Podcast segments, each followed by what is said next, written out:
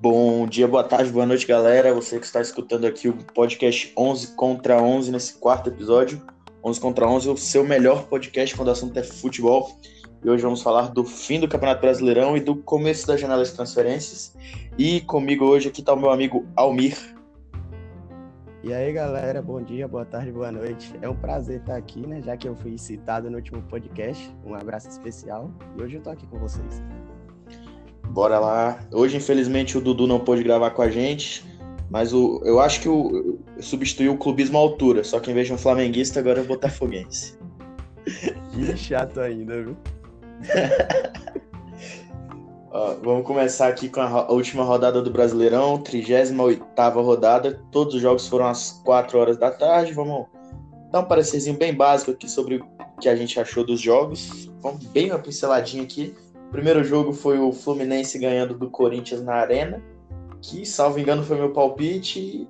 É o que eu esperava, é o que eu sempre falo aqui, que o Corinthians era, é, é, era, o pior time de se assistir nesse, nesse fim de campeonato disparado, um jogo ridículo. A esperança deles agora é o Thiago Nunes arrumar a casa, porque tá complicado. E o Fluminense, que terminou bem o Brasileirão, mesmo que sem o Diniz, porque eu achei que sem o Diniz não ia vingar, ia ser rebaixado. No final deu certo e garantiu a vaga para a Sul-Americana. Mano, é, foi um jogo que eu fiquei bastante triste, porque eu esperava o Corinthians ganhar para a vaga do Botafogo na Sul-Americana. Mas essa parada do Diniz aí, eu achei legal que a galera abraçou o inteirinho que, que entrou no Fluminense. Marcão, Você que ele já era. Jogou... Fala. É, que o Marcão ele já era auxiliar do, do Diniz, então ele já tinha muito do Diniz dele e já tinha muito a, a mesma. Como é que eu posso dizer aqui? O mesmo sentimento que o time tinha com o Diniz passou pro, pro Marcão, sabe? A mesma sinergia entre time e treinador ali. Era quase a mesma coisa. Que deu muito mais certo pro Fluminense do que o Oswaldo. E do que o Ganso também, né? O Ganso treinador não viu. Eu acho que foi, acabou sendo isso que levaram eles para a Sul-Americana. Abraçaram e... a ideia do técnico e a chegada também. E eu acho que é um. Vai, vai, vai, forte, porque é a única competição que eles vão estar disputando. Porque eu acho que não vai longe na, na Copa do Brasil, não tem time para isso. É um dos fortes aqui do Brasil para disputar a Sul-Americana. Na minha visão. É, eu também acredito que. Agora, outro jogo, vou mandar aquele abraço pro Dudu, hein? Somos todos peixão. Santos 4 a 0 no Flamengo. Aquele famoso água no chope do Flamengo antes de, de viajar para o Mundial que, nossa senhora, solteiro acabando com o jogo, golzinho do Sacha, que Santos, que agora, agora confirmou, né, que foi o último jogo também do São Paulo, encerrando uma belíssima campanha de um time que, no papel, não era cotado nem para estar entre os 10 do campeonato. Pô, mano, e que jogo, Putz, velho.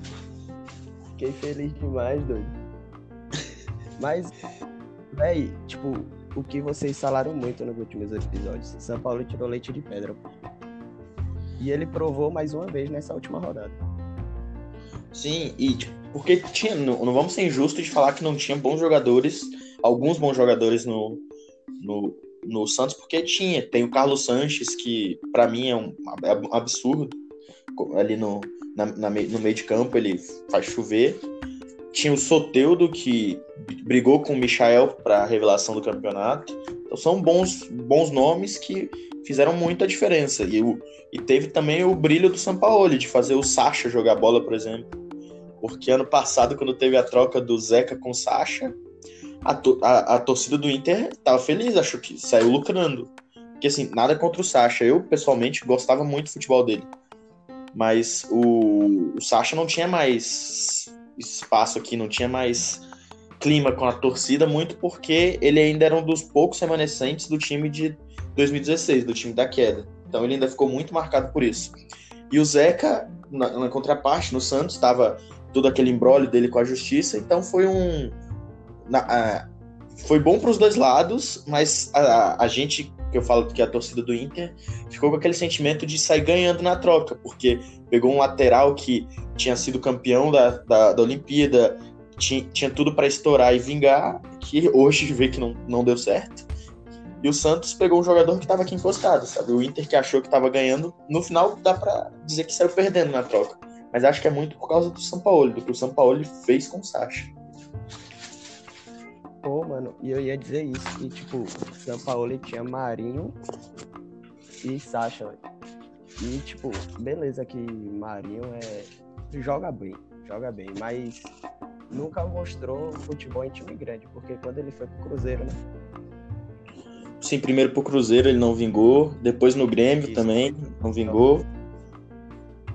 Mas eu acho que o caso do, do Marinho foi mais porque o futebol do Santos encaixou com ele. O, o, o estilo de jogo do Santos de atacar em velocidade, em contra-ataque rápido, de ser muito ofensivo, casa muito com o estilo de jogo do Marinho e deu mais certo do que nos outros times. Acho que o Grêmio, que tem um futebol ofensivo, não soube explorar o Marinho, muito também porque o foco do Grêmio é o Everton. É bola no Everton e ele resolve.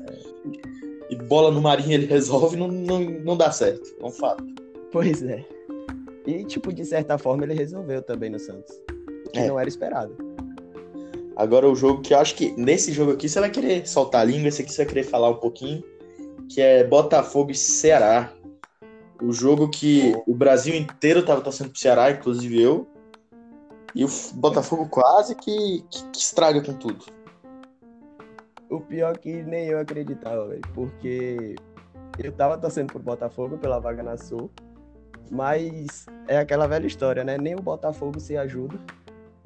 Pô, mano, quando abriu 1 a 0 eu tava olhando o jogo do Fluminense. Tava. Teve uma hora que ficou 2 a 1 o jogo. Eu falei, pô, vai ter a chance. Mas aí Alberto Valentim, como um grande técnico que ele é, avacalhou o jogo, entregou a paçoca e derrubou o Cruzeiro. Mas Pelo no menos... final até que eu fiquei pouco feliz. Pelo menos derrubou o Cruzeiro. É, e agora o, pelo menos. o Bota... E o que é que você espera agora do Botafogo SA? E se você Pô. puder também dar uma explicada o que é o Botafogo SA, para quem não sabe. Eu mesmo ainda tenho um pouco de dúvidas quanto a isso. Putz, mano, é, eu tava acompanhando ultimamente pelo canal do TF e por Brownie, tá ligado? É meio que o clube empresa e o Botafogo vai se distanciar da, do, dos esportes olímpicos, essas coisas, e o dinheiro arrecadado com o futebol vai ser só para futebol.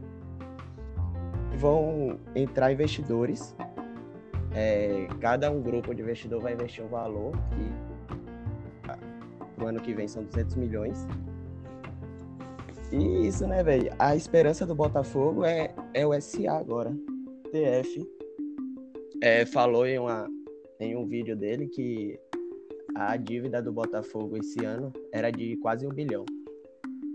Que se não fosse esse SA, tinha muita chance do Botafogo falir.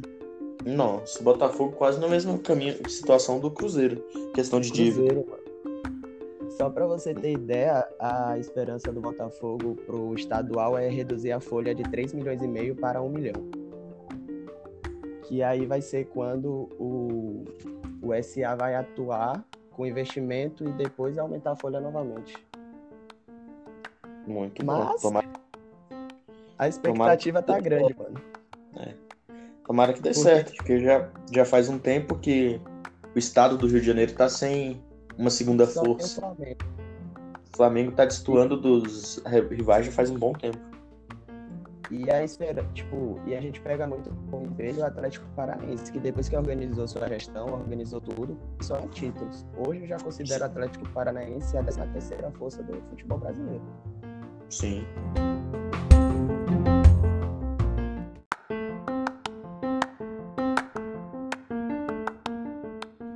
Agora que o outro jogo que foi um dos jogos bosta da rodada, na minha opinião, porque teve vários jogos que não faziam diferença nenhuma, foi o São Paulo 2, CSA 1.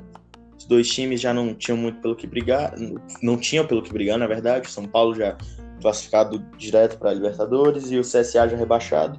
Então, para mim, entra nesse de jogo bosta da rodada.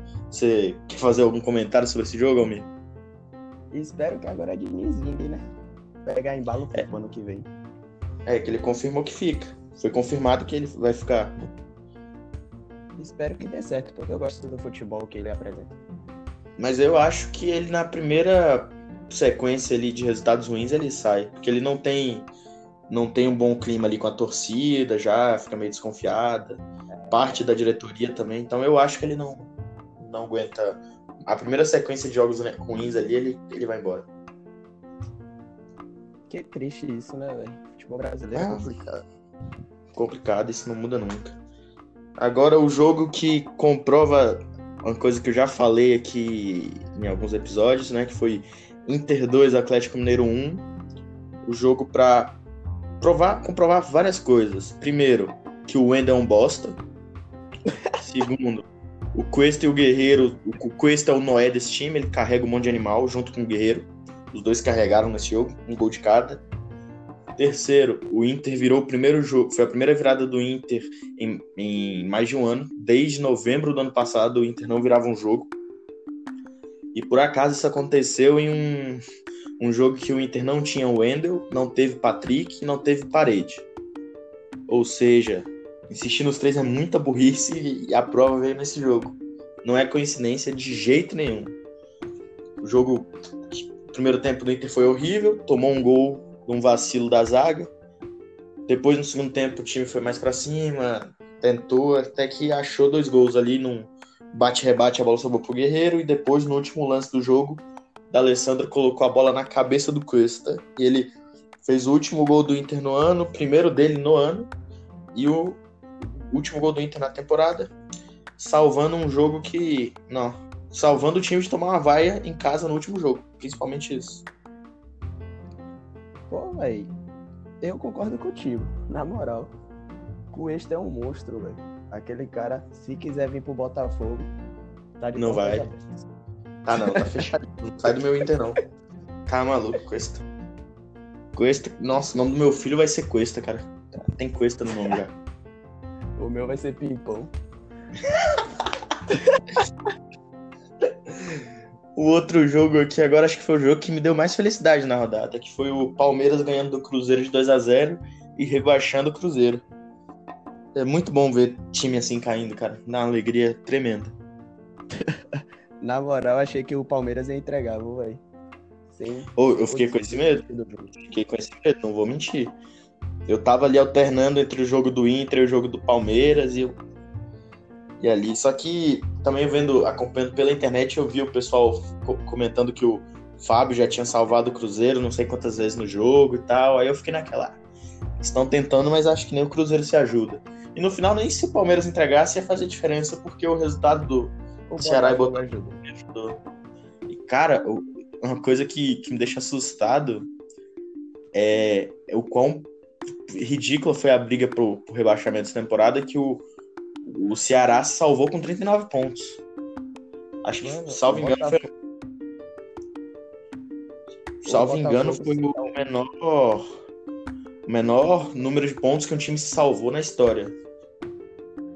É, falando de recordes aqui, que o Flamengo teve maior número de pontos, o Botafogo teve o maior número de derrotas fora da zona de rebaixamento.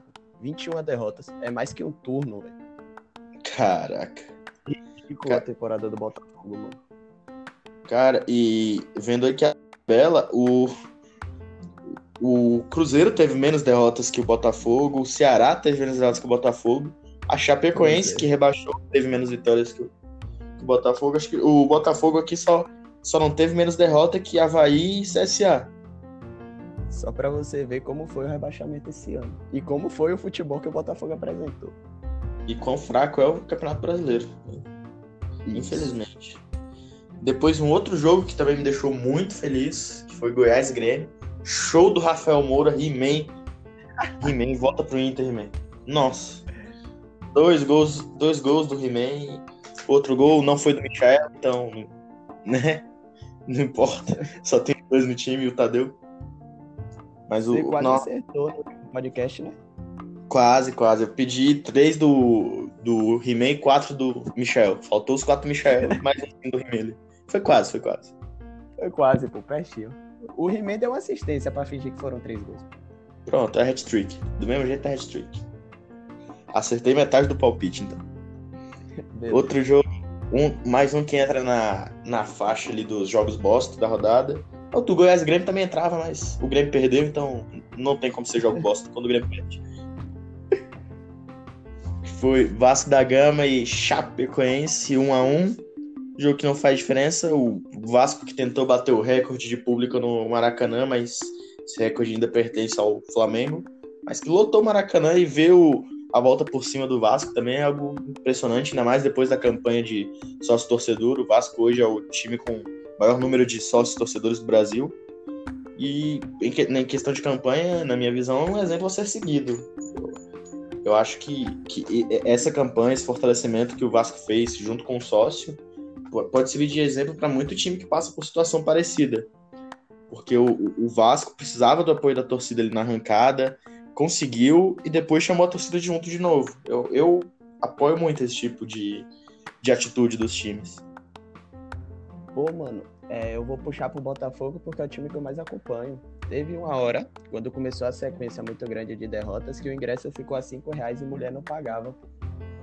E, tipo, todo jogo a gente via que a qualidade técnica era muito baixa, mas, tipo, o grito da torcida fazia os caras correr bem mais, velho. É incrível torcida... o que é realmente um 13 terceiro jogador. Sim, não, a torcida faz total, total, total diferença. O que a torcida do. Eu, eu pego o exemplo do time do Fortaleza, cara. O Fortaleza jogando em casa é um dos times mais complicados de se enfrentar no Campeonato Brasileiro, porque a torcida que eles fazem é absurdo. É lindo. O, é lindo. Já puxando um gancho aqui pro jogo do Fortaleza Bahia, que o Fortaleza ganhou 2 a 1 o mosaico que o time do. que a torcida do Fortaleza fez para mostrar que o time ia alçar voo, ia, porque vai pela primeira vez disputar um torneio internacional. Uma das coisas mais lindas que eu vi nesse campeonato. Aquele mosaico. Não, a torcida do Fortaleza é, é sensacional. E o Fortaleza que eu torço muito para que o Rogério Ceni fique.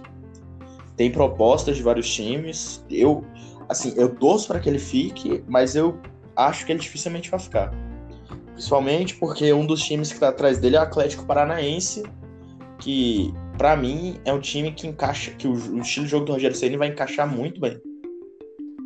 Mano, eu também espero que fique, viu? Até porque eu acredito que ele também esteja com um pouquinho de pé atrás depois da, da última tentativa. Mas eu tô torcendo muito pra ele ficar, velho. É lindo. A Connect, tipo, bateu, velho. Os dois bateram muito. Fortaleza. É, é. O que ele já fez pela história do, do Fortaleza, ele já tá, já é o maior treinador da história do Fortaleza. Ele conseguiu em dois anos dar o primeiro título no, importante né, nacional pro, pro Fortaleza, que foi a Série B. No segundo ano levou um time para a Sul-Americana, chegando, é, brigando até a penúltima rodada ali para uma vaga na Libertadores. O que ele e fez. Né? E ganhou no Nordestão. O que ele fez foi absurdo. Absurdo. Ele está se alçando cada vez mais como um, um expoente a grande treinador no Brasil. E espero que dê certo. E foi praticamente jogado fora do São Paulo. Né? É. Só não só pra... pior porque ele é ídolo. Só pra terminar aqui a, a rodada, mais um jogo bosta, Havaí 0, Atlético Paranaense 0. É, sim. É. Joguinho que não, não diferente. Deixa pra lá. Deixa pra lá. Vamos só agora aqui, ó. Eu acho um pouco importante pra gente fazer aqui uma análise rápida da, do que foi a temporada dos times do G8 e eu vou abrir aqui mais, já que você. Já que é a primeira vez que temos um, um Botafoguense, achar um Botafoguense é uma coisa rara, eu vou abrir essa. abrir essa discussão do G8 para incluir o Botafogo junto. Então vou, vai ser uma análisezinha rápida aqui do G8, mais o Botafogo, já mais para dar uma ambientada, né? Primeiro, primeiro colocado o Flamengo, que não tem, não tem mais o que falar do Flamengo. Tem um episódio inteiro de podcast falando sobre o Flamengo campeão brasileiro indiscutível, melhor futebol do Brasil indiscutível, melhor trio de ataque indiscutível, treinador absurdo, não tem o que discutir, ponto. Vou deixar você falar um pouquinho de Flamengo, vai. Joga todo o seu clube Botafoguense para falar do Flamengo. Eu fico triste pelo nível de futebol que o Flamengo tá jogando, Na boa. Porque, tipo, chega momento que você tem que assumir, pô você tem que assumir. E é absurdo que o Flamengo joga. É, não realmente. Eu assumo como favorito do, do Brasil.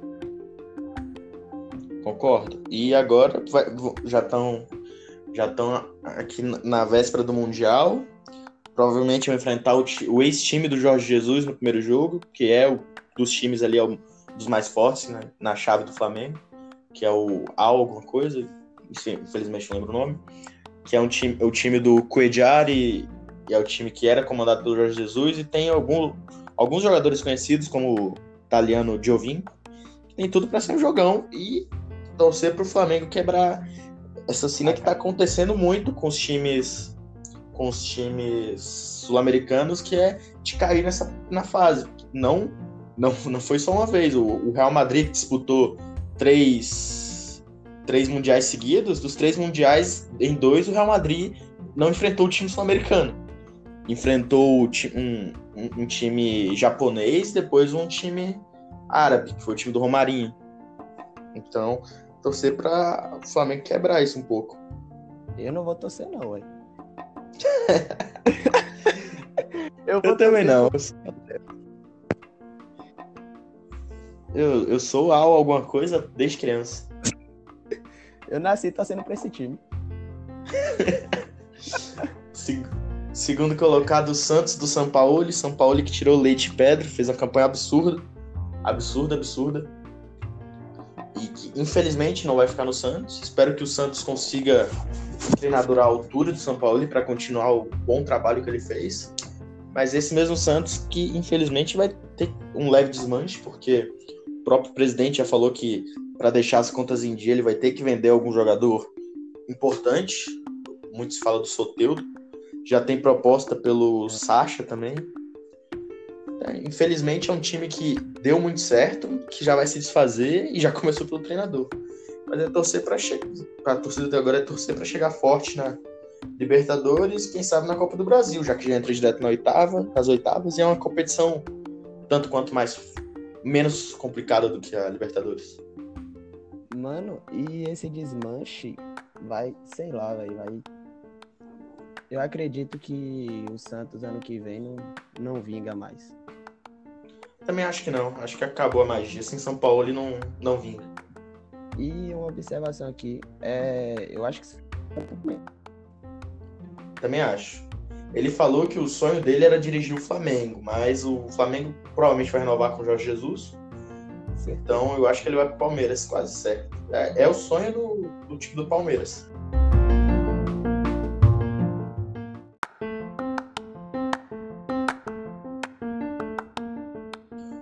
Palmeiras que, por todo o investimento que fez, por tudo que almejava, teve uma temporada ridícula, para ser gentil com o time. Porque um time que investe o que eles investem, com o elenco que eles têm, não ganhar nada, cara, é, é ridículo. É ridículo. É muito. É, é, muito investimento mal feito, não, não dá. Não ganharam nem o Paulistinha. Nem o Paulistinha. E agora vão tentar mudar tudo com a chegada de São Paulo, né? Com a provável chegada de São Paulo. Assim, eu acho que dá para cravar, mas né, sempre vão ficar com aquele pé atrás. Mas, né, é ver agora o que é que vai ser do Palmeiras, porque vão, vão se desfazer de vários jogadores e tentar achar um rumo, né? Tentar. Porque eu acho que o objetivo principal do Palmeiras é, é Libertadores e Mundial, que é acabar com a piada do não tem Mundial. Sem Mundial sem Mundial e eu, eu acho que não vai por tão cedo conseguir. Ô, mano, é, o novo Mundial começa quando? Já na próxima temporada. E já tem o Flamengo confirmado. Flamengo e Liverpool. Peraí. Também acho que não. Antes não eu consegui, imaginar agora. Também acho. A não ser que fique tão desgastante a questão por calendário europeu que eles comecem a jogar com um time mais misto, levem mais como torneio de pré-temporada, sabe? Mas se eles forem jogar com seriedade, que nem eles ultimamente estão jogando o Mundial do jeito que é, acho que não vai dar mais, não. Uma Bom, coisa. Mano, abrir, abrindo Uma... parêntese pro próximo ano do Palmeiras, o dirigente de futebol do Palmeiras é o que era do Botafogo, Anderson Barros. Por aí você já pega. É. Por aí você já tira uma base. E voltando aqui para o Mundial, é, essa é a análise que eu tenho. É muito mais fácil um time sul-americano surpreender em um jogo só contra um time europeu do que em mais de um jogo contra times europeus diferentes. Porque um jogo você surpreender é fácil. Mas você surpreende um, um, time em um jogo, quando você vai enfrentar o outro, ele já sabe o que você fez naquele jogo. Você não vai conseguir ter a mesma efetividade. Ele já vai ter a noção dos seus pontos fracos, sabe? E, querendo ou não, o abismo é gigantesco, a questão de elenco. O abismo de Flamengo para os outros times brasileiros já é muito grande. Da Europa para o Brasil, então, nossa, é um degrau muito maior. Então, eu acho que a, talvez seja um dos seja o último ano que possa ter um, um time sul-americano campeão porque depois, a partir do próximo ano, enquanto durar esse novo formato mundial, vai ficar muito difícil. Eu também acredito que seja, seja o último ano que, que tenha chance de ter um sul-americano campeão. E Agora vamos aqui, ó.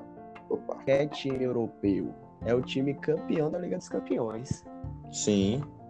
Você já pega por base aí. Agora falar sobre a temporada do Grêmio, cara, eu não gosto de falar de Grêmio, mano. Nossa. Não dá, falar de Grêmio é complicado, mas né, vamos lá. O que é que foi a temporada do Grêmio? Ganharam o Gauchão no único jogo da vida que o Paulo Vitor fez alguma coisa.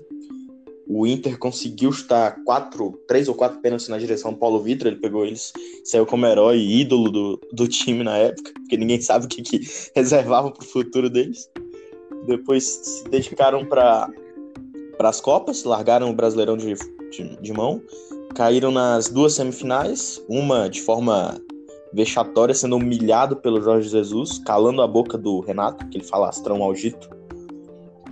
E quando foi voltar pro Brasileirão, já era tarde, né? Mostrou reação, porque, salvo engano, quando voltou, o Grêmio estava em oitavo, terminou em quarto. Mostrou poder de reação no Brasileirão e deixou para a torcida aquele gostinho de podia ter dado mais se não tivesse dedicado para as Copas. Pô, mano, eu também acredito nisso, mas eu acredito também que não iria, não iria tão longe nas Copas se se dividisse o time nas três competições. Também acho. Não tinha elenco para isso tudo. E o Renato... é o Flamengo da E eu quero deixar aqui um recado que eu já deixei no outro episódio. Renato, você é um bosta. Ponto. para botar o ponto final aqui no Grêmio logo e ir pro Atlético. Atlético Paranaense, Atlético com TH. Temporada, mais uma temporada muito boa do Atlético, mostrando que o projeto que lá que mudou tudo vem dando, vem dando não, já deu certo. Já com dois títulos importantes em dois anos seguidos. Ganhou a Copa do Brasil na final contra o Inter. Foi superior nos dois jogos, não tenho que negar. Mereceu foi longe, até relativamente longe, pelo elenco nas, na Libertadores, e fez um Brasileirão muito bom, considerando que teve um turno, jogou um turno inteiro já classificado para Libertadores, direto para fase de grupo, sem ter o que fazer, só, crendo ou não, jogando o Brasileirão por jogar, porque não tinha chance de título e já tinha ganho um título grande na, na temporada. E mesmo assim conseguiu ficar em quinto. E graças ao Atlético que e, o, que o Corinthians foi pro. Tanto o Corinthians quanto o Inter conseguiram a vaga para Libertadores. E também que, graças ao Atlético, São Paulo conseguiu vaga direta para Libertadores também. Mano, eu não esperava que o Atlético fosse jogar tão sério o segundo turno do brasileiro. Eu também não. Eu achei que eles iam largar de mão total. Eu achava muito.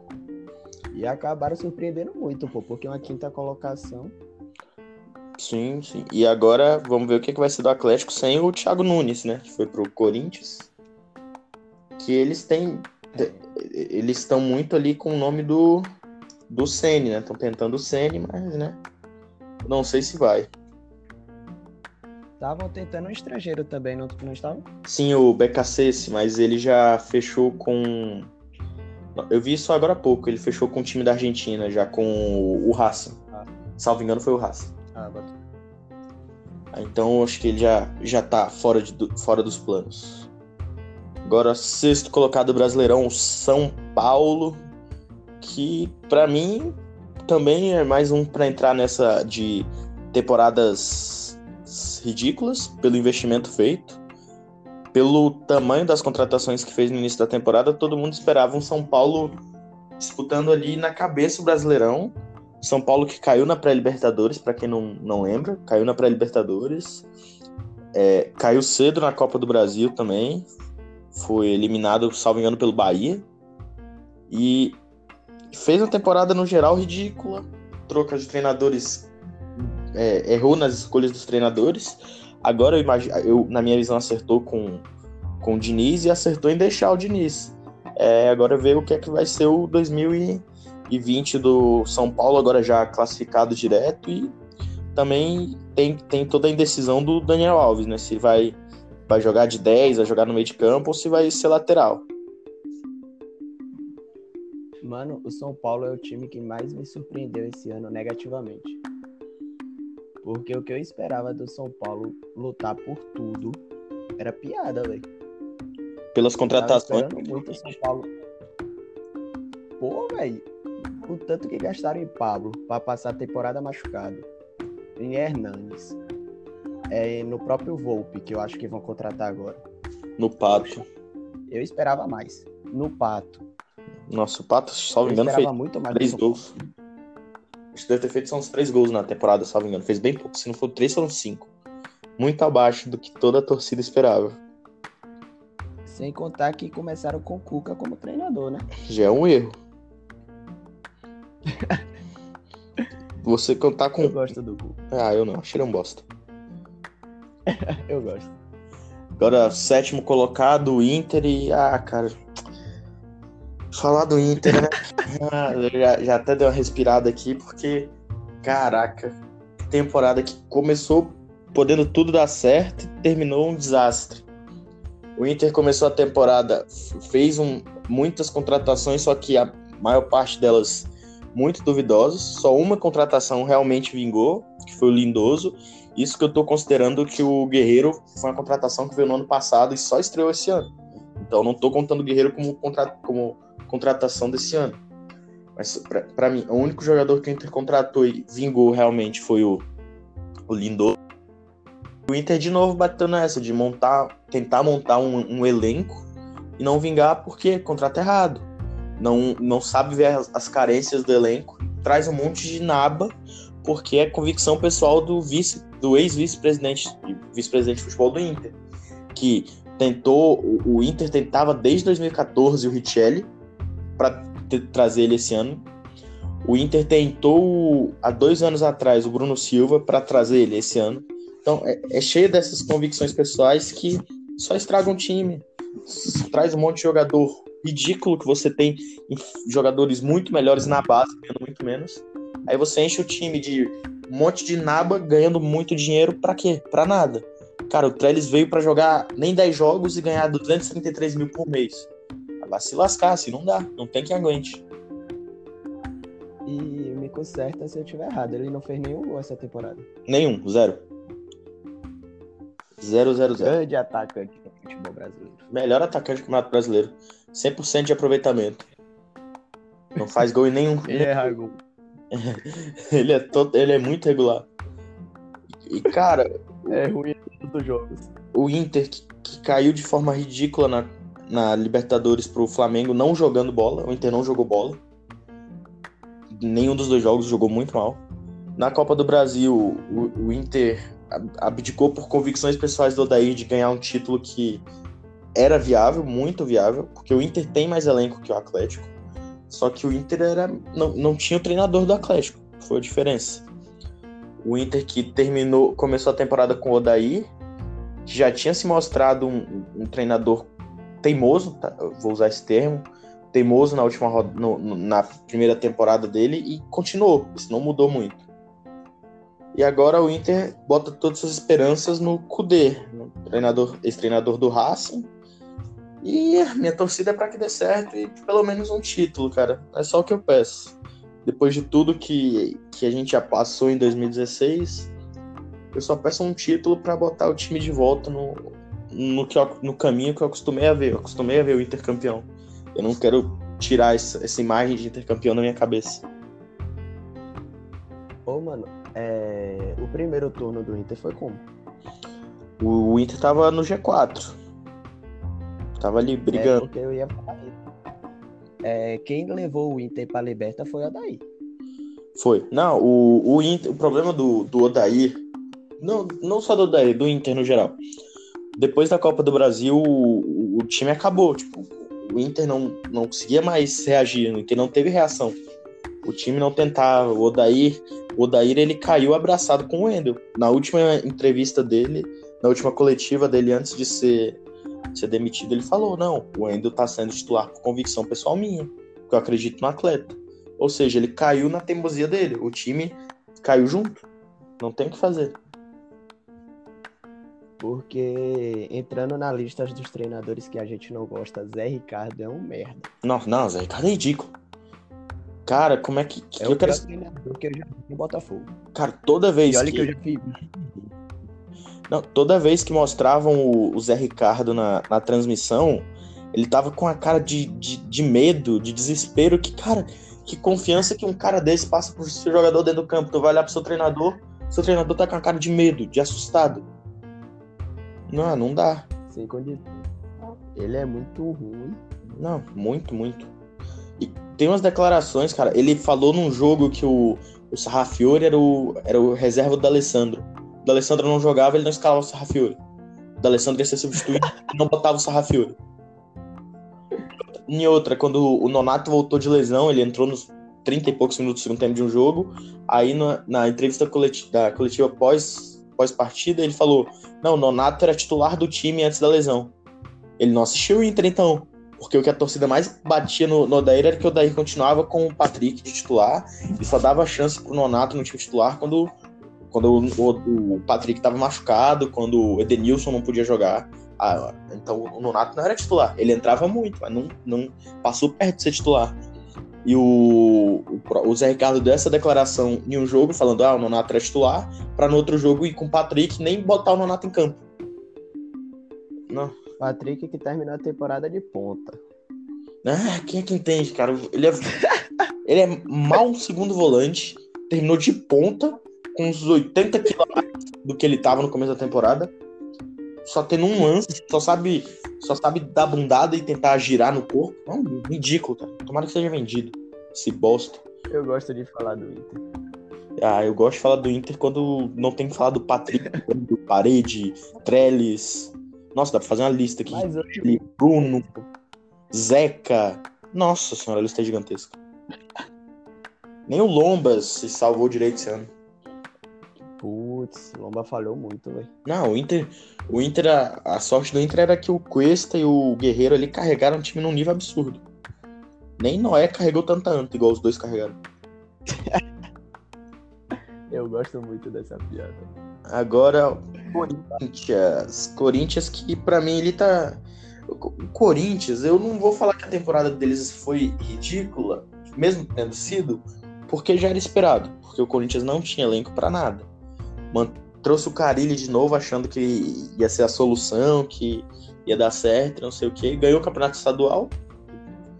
Mas mesmo assim, não, o Carilli é, não, não, não encaixou de novo aquele time campeão. E o time sofreu, o time não produzia. Tinha o pior futebol do, o pior futebol do Brasil disparado, cara. Não dava pra assistir o jogo do Corinthians. E ainda não dá, né? É, é muito ridículo. O Corinthians tem muita, muita sorte. Tanto Corinthians quanto o Inter, os dois deram muita sorte. Que as vagas de Libertadores caíram pra eles ali, ó, toma. Eles ficaram, não, não quero, mas foram. Porque, em questão de merecimento, nenhum dos dois mereciam. Futebol ridículo. É isso que eu ia dizer. Pra mim, o Fortaleza merecia mais que o, que o Corinthians. Goiás também. Próprio- Eu acredito que não, porque o Goiás teve momento no Brasileirão que tava brigando pra não cair, salvo. É, mas a arrancada que eles deram ali foi absurda. Dava pra beliscar uma vaguinha. O Fortaleza, pra mim, foi muito mais regular que o Corinthians durante o Brasileiro. Que o problema do, do Fortaleza foi o período ali do Zé Ricardo comandando. Foi. O Zé Ricardo saiu do, do Fortaleza com uma vitória em sete jogos. O primeiro jogo, Grande Zé Ricardo. o primeiro jogo dele ele perdeu pro Inter em Fortaleza. O Inter todo reserva. E eu deixo aqui, ó. Eu, eu já falei isso outras vezes e eu falo de novo. Se o Ceni não tivesse saído, o Fortaleza tinha ido muito longe. Eu também tinha, acredito que. tinha garantido uma vaga, já que virou G8, e podia, por que não, ter, ter galgado uma vaga na, direto, já que virou G6 o direto. Podia até ter beliscado uma vaga direto. Eu também acredito que sim. Até porque o São Paulo também não foi muito. Também não fez muito do- é, fez muito por merecer. Agora, para terminar essa análise e também já dar uma encerrada no, nesse podcast. Não, ainda não. Mas só para terminar essa, essa análise aqui, vou deixar você falar do, a sua opinião sobre a temporada do Botafogo. Pô, mano, pra mim foi uma das mais ridículas que eu já vi. Colocando aqui o Botafogo foi rebaixado. Porque pra mim a parte melhor que eu vi o Botafogo jogando foi a época de Barroca. Saudades. E que mesmo assim não era um futebol bonito pela peça que o Botafogo tinha. Rodrigo Pimpão em uma ponta e Luiz Fernando em outra. Gilson na lateral esquerda. E é milagre, velho. Pra mim é milagre o Botafogo tá disputando o Brasileirão Série A no que vem e tá vivo pra se transformar no clube, no clube empresa. Porque foi ridículo essa temporada. Pra mim foi o futebol mais feio ainda que o do Corinthians. Diego Souza 100 quilos no ataque. Cícero mais morto que meu avô jogando bola. Ridículo, ridículo o Botafogo esse ano. Concordo, concordo. E torcer para agora o Botafogo SA vingar e trazer essa de volta a segunda, uma segunda força pro Rio de Janeiro. Não ficar só o Flamengo mandando lá. É o que eu espero também. E- e, É Cara, minha fé. Uma coisa que teve também semana aqui depois dos dos dois depois do, do- do- da última rodada do Brasileirão foi os prêmios da Bola de Prata da ESPN e da CBF, né? E as suas respectivas seleções. E que eu já de antemão já falo aqui que pra mim não eu não concordo. Já vou falar aqui que não não concordo, não concordo mesmo. Tá, eu vou Pra mim, a CBF ainda foi mais justa que a, que a ESPN. Aqui, ó. Eu tô aqui com a da ESPN em mãos. Foi no gol Diego Alves. Na lateral esquerda, Jorge. Na zaga, dupla de zaga, Lucas Veríssimo e Gustavo Gomes. Lateral direita, Rafinha. No meio de campo, o trio do Flamengo com Gerson, Arrascaeta e Arão. E o trio de ataque, Dudu, Bruno Henrique e Gabigol. Com o Gabigol ganhando a bola de ouro pela a bola de ouro da placar. Cara, assim, a bola de prata da ESPN, pra quem não sabe, é, é toda baseada em números. Não tem votação, não é escolha, não. É, é tudo baseado em números. Eles têm todo um sistema de scout fornecido pelo Sporting Bet que escolhe os 11 melhores. Então não tem influência externa direta. Mas mesmo assim, eu acho ela muito errada pelo que foi o brasileiro se você pegar a lista. Por exemplo, a dupla de zaga, pra mim, tá equivocada. O meio de campo, pra mim, não era o trio do, do, do Flamengo. Cabe o Carlos Sanches aí. E pra mim, tinha que ter o. Tinha que ter o Everton Ribeiro, ponto. Porque era um dos, se não o principal jogador do Flamengo mesmo, assim, era o cérebro do time. E ele não tá, não foi contemplado. E no gol, o gol é, para mim, a posição mais complicada de, de palpitar sobre esse campeonato, porque um dos destaques que para mim foi o melhor goleiro do campeonato foi o Tadeu, por tudo que ele, por tudo que ele salvou o Goiás, por tudo que ele fez pelo Goiás. Só que é complicado você falar do Tadeu como melhor goleiro do campeonato, sendo que o Goiás foi o time com a, com a defesa mais, o time que mais sofreu gols. Então é complicado você falar isso de um time que sofreu 60, você falar que o goleiro do time que sofreu 64 gols é o melhor goleiro do campeonato, sabe? Aí, né? Hum, O que, é que você achou, Almir, da seleção da bo- bola de prata da ESPN? Rapaz, pra mim eu também não concordo com muitos jogadores. Também achava que o Everton Ribeiro merecia pela regularidade. E, tipo assim, velho, eu acredito que o esperado do, do Dudu, que também tá na lista, eu esperava mais do que ele entregou em campo. Sim. Então eu achava que entraria outro no lugar dele. Concordo, mas é E deixa eu ver. Porque uma coisa E a vi- zaga, velho? Pra mim é o mesmo. É, pra, não, a zaga, a zaga pra mim não dá, não. Uma zaga, um- uma zaga sem, sem Cuesta, sem clubismo, mas uma zaga sem Cuesta não dá, não. E sem nenhum dos dois do Flamengo, mano. Sim, Tipo, pra mim era o Pablo Mari. Agora já ser, serviço de comparação, a seleção da eleita pela CBF tem no gol o goleiro Santos do Atlético Paranaense, a lateral direita Rafinha do Flamengo, a dupla de zaga do Flamengo com Rodrigo Caio e Paulo Mari, a lateral esquerda Felipe Luiz, no meio de campo Bruno Henrique, ou Bruno Guimarães, perdão, do Atlético Paranaense, Gerson do Flamengo e Everton Ribeiro do Flamengo. No ataque, Arrascaeta, Bruno Henrique e Gabigol. Ou seja, uma seleção só com jogador do Flamengo e dois do Atlético Paranaense. Nessa eu já discordo. Primeiro que o Santos, sim, acho que, salvo engano, foi o goleiro menos vazado do campeonato. Tá? Não. Eu acho que foi também. É, e o Bruno. Guimarães, é, para mim, ele jogou muito mais na Copa do Brasil do que no Brasileirão, porque o, o Atlético meio que largou de mão assim, o Brasileirão por um período, né? Dá pra dizer. Então eu acho que ele ali no meio de campo não, não, não é certo, tá? A serviço de comparação também, acho que a dupla de zaga, acho que cabia o Cuesta na do Rodrigo Caio e ficava Cuesta e Paulo Mari, que pra mim foi, é, é a melhor zaga do Brasil, se eu for montar. É, o Felipe Luiz na lateral esquerda, é, eu, eu entendo a diferença que o Felipe Luiz fez para a lateral do Flamengo e a importância dele. Ele é disparado o melhor lateral esquerdo atuando no Brasil, mas ele não foi o melhor lateral esquerdo do Campeonato Brasileiro. Não só por quantidade de jogo, como por é, interferência direta no time, o Jorge foi muito superior a ele. Mas também acho que pesou pro Jorge o fato dele, em muitos jogos, não ter jogado na lateral esquerda, ser mais como um ala ali na formação do São Paulo. Mas mesmo assim, para mim, o melhor lateral esquerdo do Campeonato Brasileiro foi o Jorge. Eu também acredito que o Jorge merecia mais que o Felipe Luiz.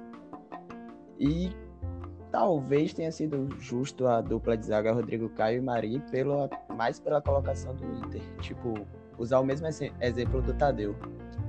Que mesmo sendo um monstro, foi injustiçado pelos números. E Acredito que caia isso também sobre o Cuesta. Mas que ainda é um puta de um zagueiro.